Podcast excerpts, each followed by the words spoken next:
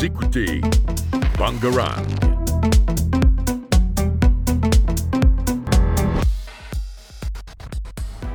Vous ne devriez pas jouer aux jeux d'argent, d'ailleurs on vous l'a déjà sûrement dit. Cette semaine nous parlons de jeux de hasard et particulièrement des maths dans ceux-ci. Citoyennes, citoyens, amis des sciences, bonjour et bienvenue dans Pierre Carré. Aujourd'hui dans la partie actu, Nathan, peux-tu me dire ce que tu vas faire? Eh bien alors aujourd'hui, en compagnie de Sandra, on va vous parler de la découverte de minéraux qu'on a trouvés au sein d'une météorite. Ensuite je laisserai la parole à Mathis, Et je vais vous parler des écosystèmes des grottes. et enfin Axel et, Aoi. Et bah du coup avec Aoi on va parler d'une nouvelle manière de tester le whisky. Bah super, on commence maintenant le sujet avec Louison. Alors, euh, moi, je vais vous parler de la martingale ou bien du loto, c'est comme vous voulez. On commence par quoi? Le- La roulette ou le loto? Qu'est-ce que vous voulez? La Loto roulette. La roulette Allez, c'est parti pour la roulette. Alors, euh, bon, déjà, on va commencer tranquillement. Et qu'est-ce que c'est la roulette? Euh, C'est 18 cases, euh, 18 cases noires et 18 cases rouges. Alors, je vais vous faire euh, tout de suite un exemple de martingale pour que vous compreniez beaucoup mieux. En fait, euh, on va par- partir de l'exemple où on mise 1 euro sur une couleur. Donc, euh, on mise par exemple 1 euro sur euh, la couleur noire.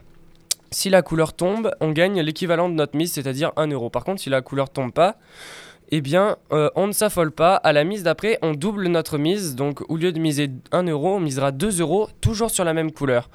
Et euh, au bout d'un moment donné, par ce processus de doublement de la mise, eh bien, au bout d'un moment, quand la couleur va tomber, eh bien, on aura non seulement remboursé euh, l'investissement qu'on a fait et on aura, on aura également gagné la mise de départ. Donc là, c'est 1 euro, c'est un peu... c'est un peu ridicule, mais admettons qu'on gagne, qu'on commence avec 1000 euros par exemple.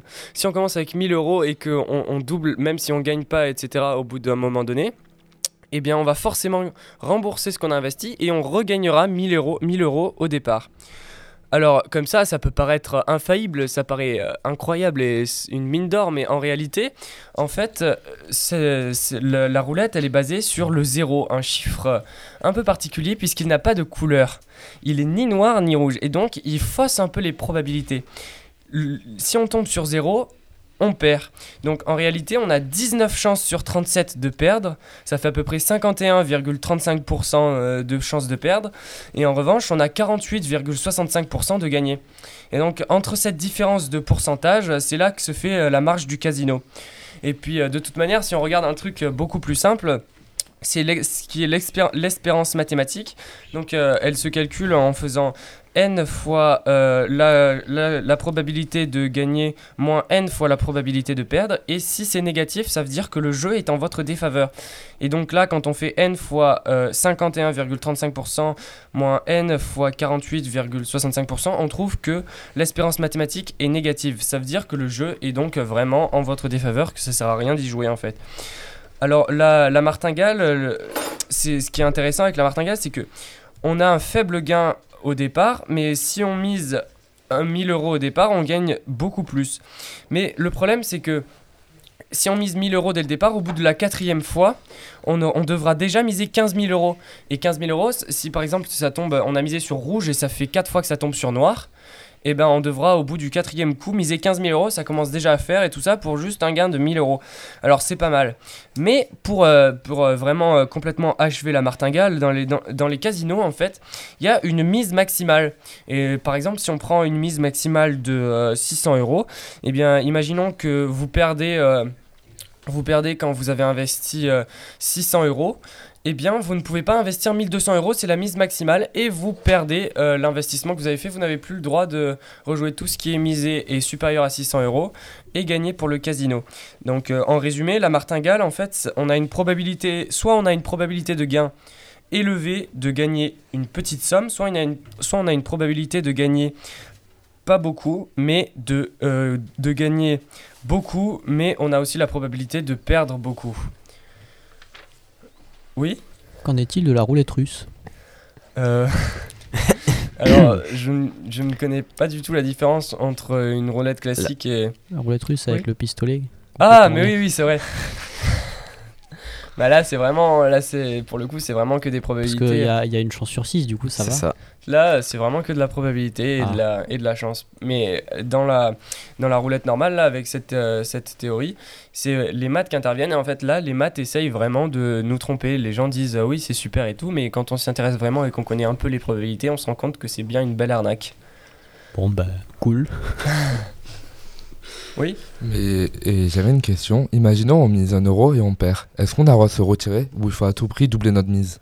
Bah, en fait, on- le, la roulette, tu- tu fais ce que tu veux, mais le principe que j'expliquais, c'était la martingale. En fait, c'est que euh, si jamais tu perds, par exemple, tu avais misé sur rouge et que tu mets 1 euro sur rouge et que ça tombe sur noir, bah c'est pas grave. Au coup d'après, tu mises pas, tu mises 2 euros, mais toujours sur rouge.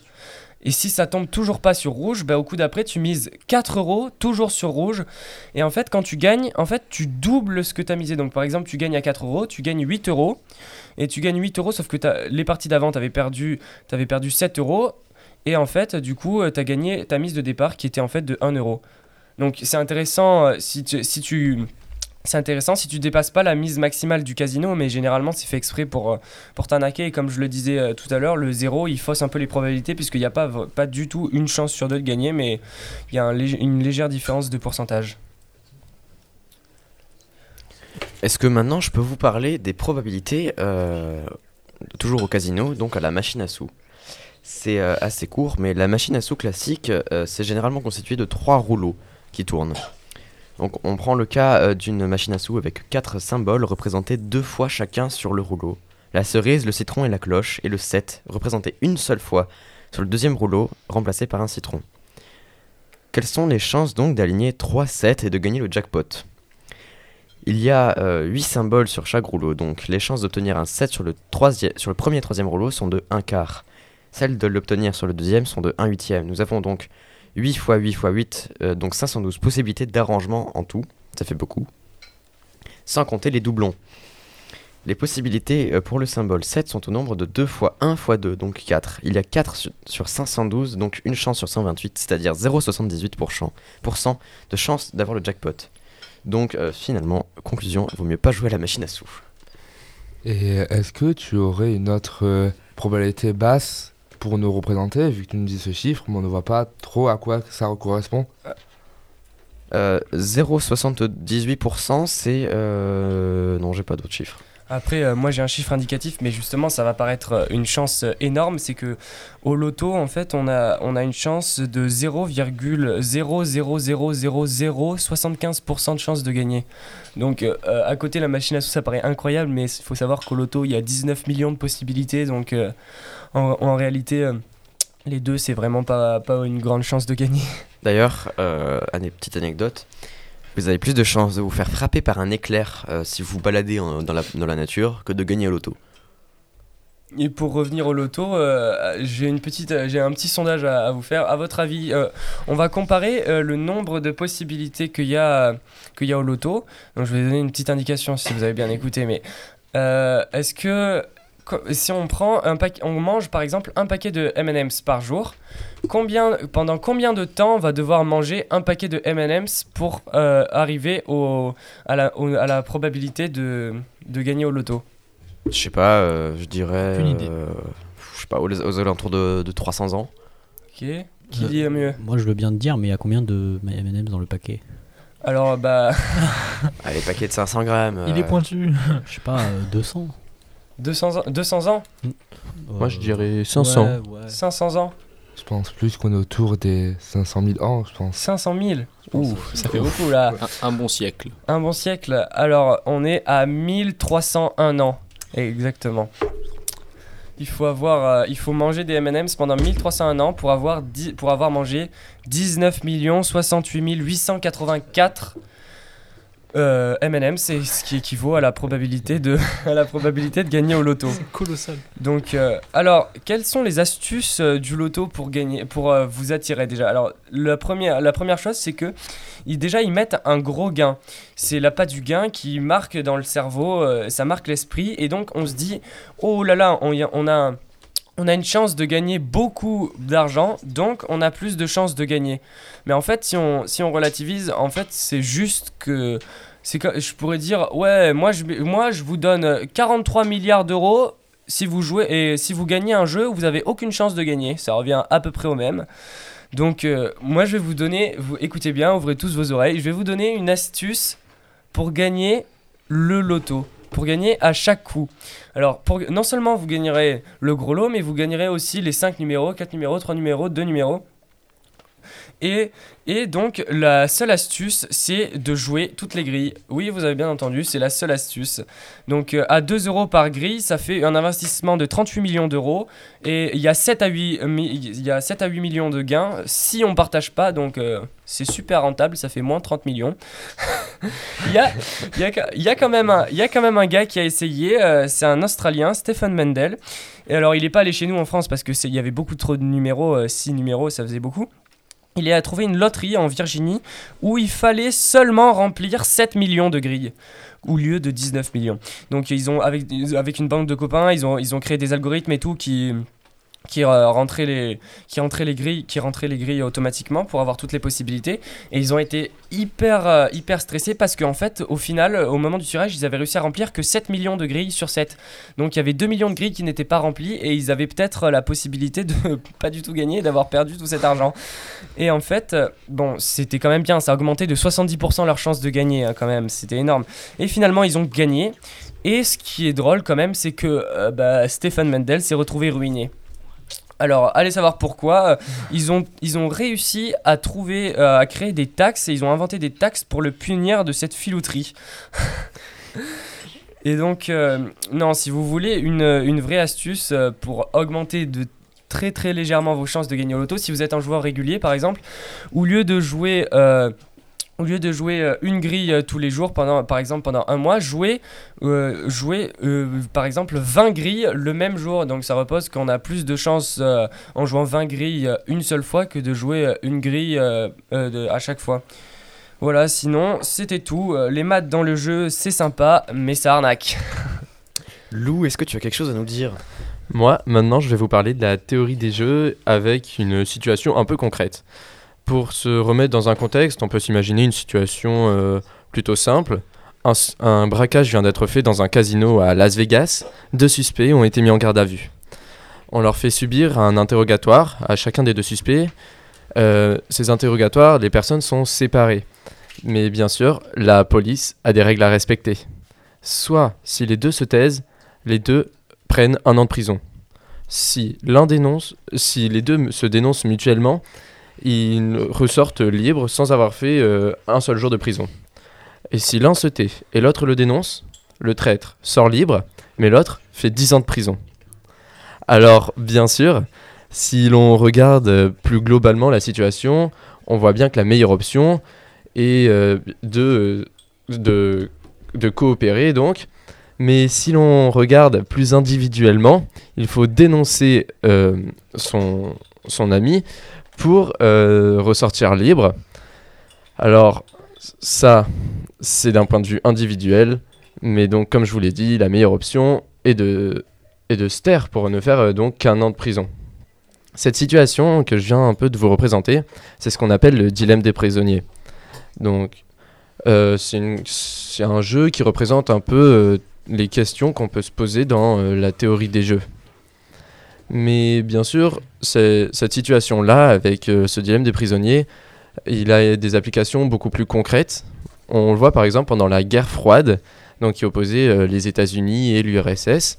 Euh, ces deux nations avaient deux choix, donc soit mettre son argent pour développer son armement, soit mettre son argent dans l'éducation, les infrastructures et développer son pays. Et on retrouve hein, donc ce double choix. Si les deux euh, pays décident de mettre leur argent dans l'armement, il y a possibilité d'une destruction massive, euh, voire euh, planétaire, une guerre, armée. Si les deux mettent leur argent dans l'éducation, les infrastructures, donc on a un développement similaire des deux pays, mais sans destruction massive. Et si l'un un seul des deux pays décide de mettre son argent dans l'armement, il a la possibilité d'envahir l'autre pays. Il y a encore donc euh, cette option de trahir qui paraît le plus bénéfique d'un point de vue euh, individuel, mais alors pas du tout du point de vue global. Et donc, ce qui devient intéressant avec euh, ce jeu et, et cette situation, c'est si on la répète beaucoup de fois. Elle, permet donc, ce- cette répétition, ça permet de varier les coups et donc de suivre une stratégie. Il y a de multiples stratégies qui peuvent être suivies. Donc, par exemple, il y a la gentille, toujours coopérer. Il y a la stratégie méchante, donc euh, toujours trahir. Et c'est là qu'apparaît euh, Robert Axel, Axelrod, qui euh, donc a réuni euh, 60 personnes, donc des, des physiciens, des mathématiciens, des chercheurs, pour euh, il leur a demandé en fait une stratégie à utiliser, euh, à utiliser dans ce jeu pour voir laquelle était la- laquelle était la meilleure à suivre donc pour qu'il y ait le maximum de gains. Et donc il a fait, euh, il a rentré les différentes stratégies dans des ordinateurs qui se sont affrontés. Et au bout de euh, multiples et de multiples répétitions, euh, une, stratégie est ressortie gagnante. C'est la stratégie d'Ana- d'Anatole Rapoport. Et donc c'était une stratégie plutôt simple en fait. C'est le premier coup coopérer et pour le reste des coups jouer le même coup que l'adversaire au tour précédent. Et c'est cette stratégie qui a fait le, le plus de points, mais en fait, paradoxalement, elle n'a gagné aucun de ses matchs. Euh, en fait, ça, ça s'explique tout simplement par le fait que ce dilemme du prisonnier, euh, comme je vous l'ai dit au début, est euh, un jeu à somme non constante. Donc c'est le gain, les sommes résultantes dépendent en fait des, des choix qui ont été faits par, par les, les, joueurs et joueuses. Euh, donc c'est ce dernier point donc euh, je voulais euh, vous expliquer ce, ce jeu cette c'est- ce jeu oui donc est un jeu à somme non constante qui dépend effectivement des choix et qui peut avoir de multiples utilisations dans la vie courante. Vous pourrez regarder euh, par exemple le jeu Golden Balls euh, qui, était, euh, qui était présent sur le plateau télévisé il y a une dizaine d'années et qui reposait tout à fait sur ce principe-là. Et en parlant de stratégie, j'ai un dernier point à vous présenter sur les maths dans les jeux. Donc c'est la stratégie au Yams. Donc vous avez sûrement déjà joué ou, ou du moins entendu parler de ce jeu qui se joue avec 5 dés et propose 5 figures. Et donc euh, ce qui nous intéresse aujourd'hui c'est euh, quelle figure faire pour avoir euh, le plus de points rapidement. Donc on commence par le plus gros score, le Yams il rapporte 50 points et c'est lorsque l'on aligne 5 fois le même dé avec une même valeur. En un lancé, la probabilité d'obtenir un Yams est de 0,08%, parce que nous avons 5 dés avec 6 issues possibles, donc un total de 6 puissance 5 configurations. La valeur du premier dé décide des suivantes. Nous avons donc euh, 6 sur 6 puissance 5, soit 1 sur 6 puissance 4 possibilités, et donc 1 sur 2996, ce qui représente 0,8 0,08%. Je passe à un deuxième coup, euh, le full, et c'est lui l'association d'un brelan et d'une paire, c'est-à-dire 3 dés identiques et deux autres qui prennent une, euh, une autre même valeur. Et ça, cela vaut 25 points. Nous avons donc le choix de, de- 6 choix de pour le brelan et 5 pour la paire parce qu'on exclut celle qui a été prise pour ne pas faire un yams. Nous arrivons donc à 10 x 6 x 5 choix possibles, ça nous donne 50 sur 6 puissance 4 ou 3,8% de, de chance d'obtenir un full. On en conclut qu'il vaut mieux miser sur les fulls que les yams parce que si on fait le rapport euh, probabilité nombre de points, le full est 23,75 fois plus rentable que le yams car il rapporte deux fois plus de points, euh, car euh, il rapporte deux fois moins de points, pardon, mais à 47,5 fois plus de chances d'être obtenu. Et on passe maintenant à la partie actu.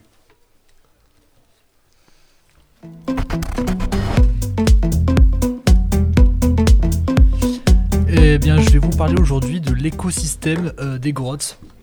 Pendant des millénaires, euh, les humains euh, se sont abrités dans des grottes et les scientifiques savent qu'aujourd'hui, les conditions qu'elles offrent permettent euh, à des écosystèmes uniques de s'y développer. Alors pourquoi n'en serait-il pas de même sur d'autres planètes que notre Terre? Des formes de vie extraterrestres pourraient-ils s'y cacher? À ses débuts, l'humanité a choisi de s'établir à des grottes, dans des grottes. Cela a duré des centaines de milliers d'années. Alors pourquoi ne pas imaginer que des formes de vie extraterrestres aient pu faire de même? Comme nous dit euh, Drew Wine, un chercheur à la Northern Arizona University aux États-Unis, euh, les grottes représentent l'un des meilleurs écosystèmes euh, environnements pour rechercher euh, sur d'autres planètes que la nôtre des preuves de formes de vie éteintes ou peut-être même encore existantes. Il nous dit aussi, sur Mars, les grottes pourraient constituer un abri idéal pour se protéger des radiations de surface mortelles et des violentes tempêtes qui balayent la planète rouge. Les, ro- les grottes sont plus susceptibles de présenter un régime température et une température constante et certains pourraient même contenir de la glace euh, et de l'eau. Cela fait des grottes euh, sur Mars l'une des cibles d'exploration les plus importantes dans la recherche euh, de la vie. Et du coup, est-ce qu'on a des infos sur tes potentiels travaux prévus sur le sujet? Eh bien oui, euh, c'est l'idée qui a euh, d'ailleurs poussé euh, deux équipes de chercheurs à se pencher euh, sur la question. La première a pour obje- objectif d'identifier et de soutenir des missions euh, qui pourraient euh, bientôt faire explorer des grottes sur la Lune ou sur Mars. Et la seconde, quant à elle, euh, s'est attelée à enregistrer les grottes d'ores et déjà connues dans notre système solaire et sont potentiellement au nombre de 3545, réparties sur 11 lunes et planètes différentes, de la Lune à Mars en passant par les satellites de Jupiter ou de Saturne. Quelques-unes ont même été découvertes sur des comètes et des astéroïdes. Et du coup, à quoi ça servirait ces potentielles grottes? Eh bien en fait, euh, on n'explore pas ces grottes avec l'espoir d'y trouver euh, des formes de vie extraterrestres. Les grottes astéroïdes, euh, par, des, des astéroïdes par exemple, pourraient aider à mieux comprendre comment ces derniers se sont formés. Et peut-être même révéler des informations sur les secrets de la vie sur notre Terre. Sur la Lune ou sur Mars, euh, les grottes pourraient être envisagées euh, comme des abris euh, utiles pour les futurs explorateurs et colons humains. Pour l'heure, peu de travaux ont été menés sur les grottes identifiées sur d'autres planètes, mais les chercheurs estiment que ces grottes ont toutes les raisons de présenter des conditions similaires à celles que l'on trouve sur notre Terre. Une, une obscurité quasi totale, une température stable, se reprochant de la température de la surface annuelle moyenne, un débit d'air faible ou nul et une atmosphère presque saturée en eau. Les chercheurs nous disent que sur la Terre, les grottes abritent des écosystèmes uniques, parfois très éloignés de l'écosystème de surface dans la même zone. Il pourrait bien en être de même pour les grottes de la Lune ou de Mars. Il s'agit euh, d'un domaine de recherche inexploité en sciences planétaires et son, importance dans la recherche de la vie ne doit pas être négligée. Merci Mathis. Euh, Nathan et Sandra, vous avez quelque chose à dire, il me semble. Alors oui, en effet, pour rester un peu sur euh, ce thème-là, on va vous parler donc d'une découverte de minéraux au sein d'une météorite.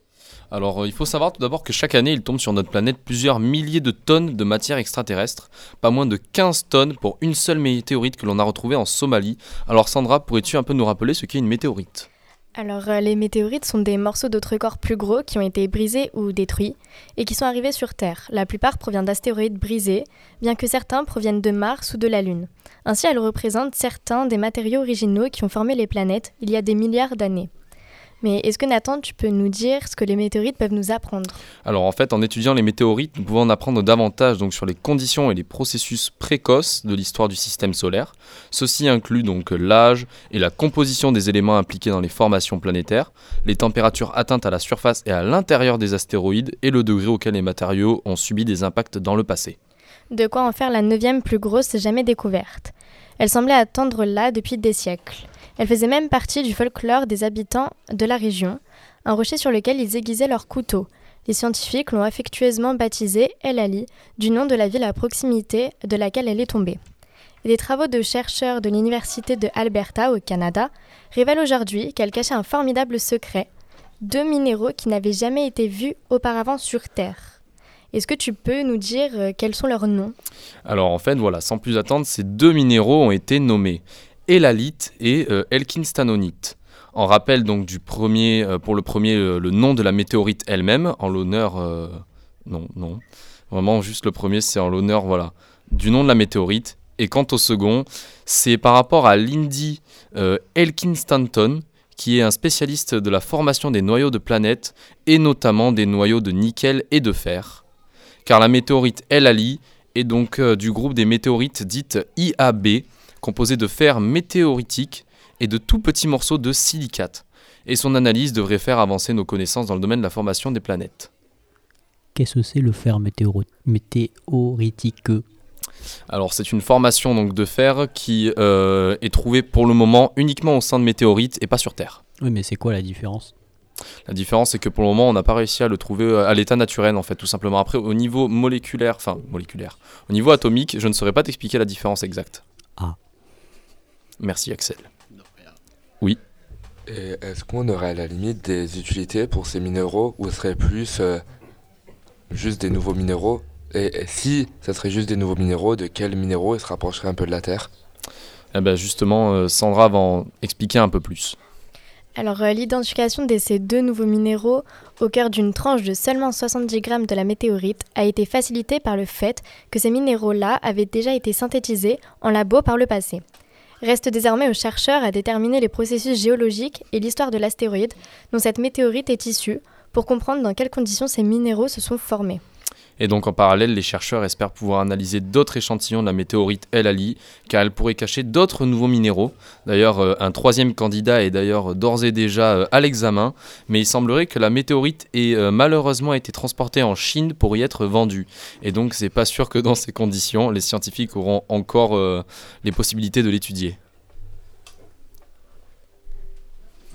Eh bien, merci. On passe maintenant à la dernière actualité avec Axel et Aoi qui vont nous parler. Euh, ben, c'est à eux de l'introduire. Et ben cette fois-ci, une petite actualité. Des chercheurs de l'université de Glasgow en Écosse, comme le whisky, euh, ont euh, découvert, plus précisément le 6 août, une nouvelle manière de contrôler et de tester artificiellement la qualité ou bien l'âge du whisky. À toi de jouer, oui, présente-nous tout ça. Merci Axel. Alors, les chercheurs ont entrepris de mettre au point un test qui pourrait faire une partie du travail des maîtres assembleurs en utilisant, en utilisant des réactions chimiques pour déterminer la maturité ou l'âge des échantillons de whisky. Et du coup, comment ont-ils fait?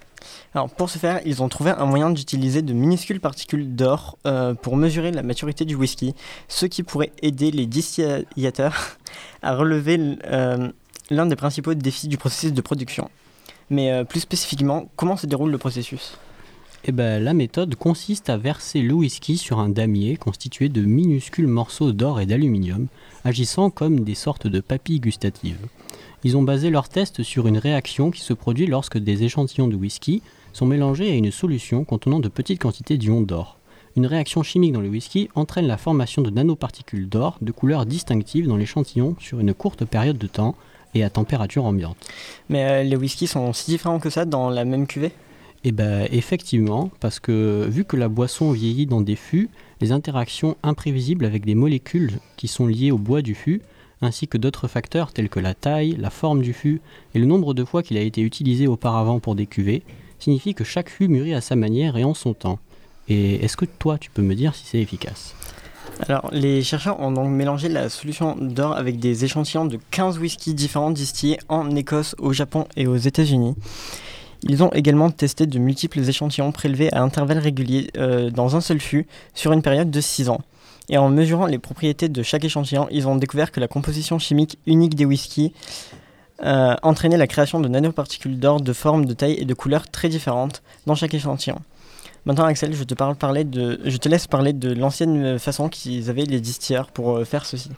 Ben, avant, pour garantir la cohérence de leurs produits, les distillateurs employaient des maîtres assembleurs très expérimentés. Euh, euh, ils prélevaient régulièrement des échantillons dans les fûts pour vérifier que le whisky est prêt. Pour tout cela, une tâche, euh, tout cela était une tâche laborieuse et coûteuse.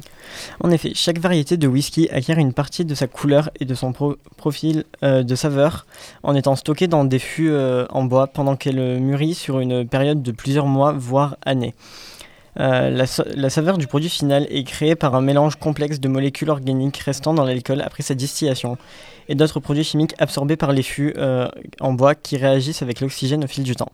Les résultats suggèrent que le processus pourrait être utilisé pour euh, mettre au point des tests rapides et fiables permettant aux distillateurs de mesurer la maturité de leur whisky, ce qui réduirait donc la nécessité pour les maîtres assembleurs d'être impliqués dans chaque étape du processus. Mais au final, à quoi ça pourrait servir d'autre?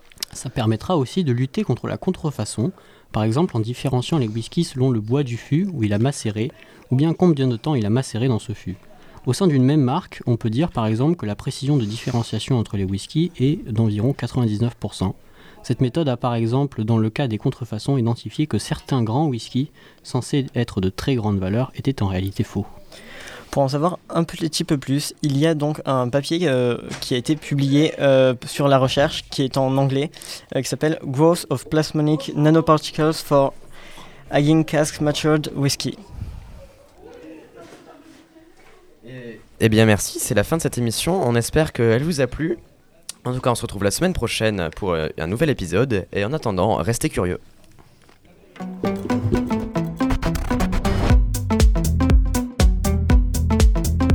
Vous écoutez Bangarang.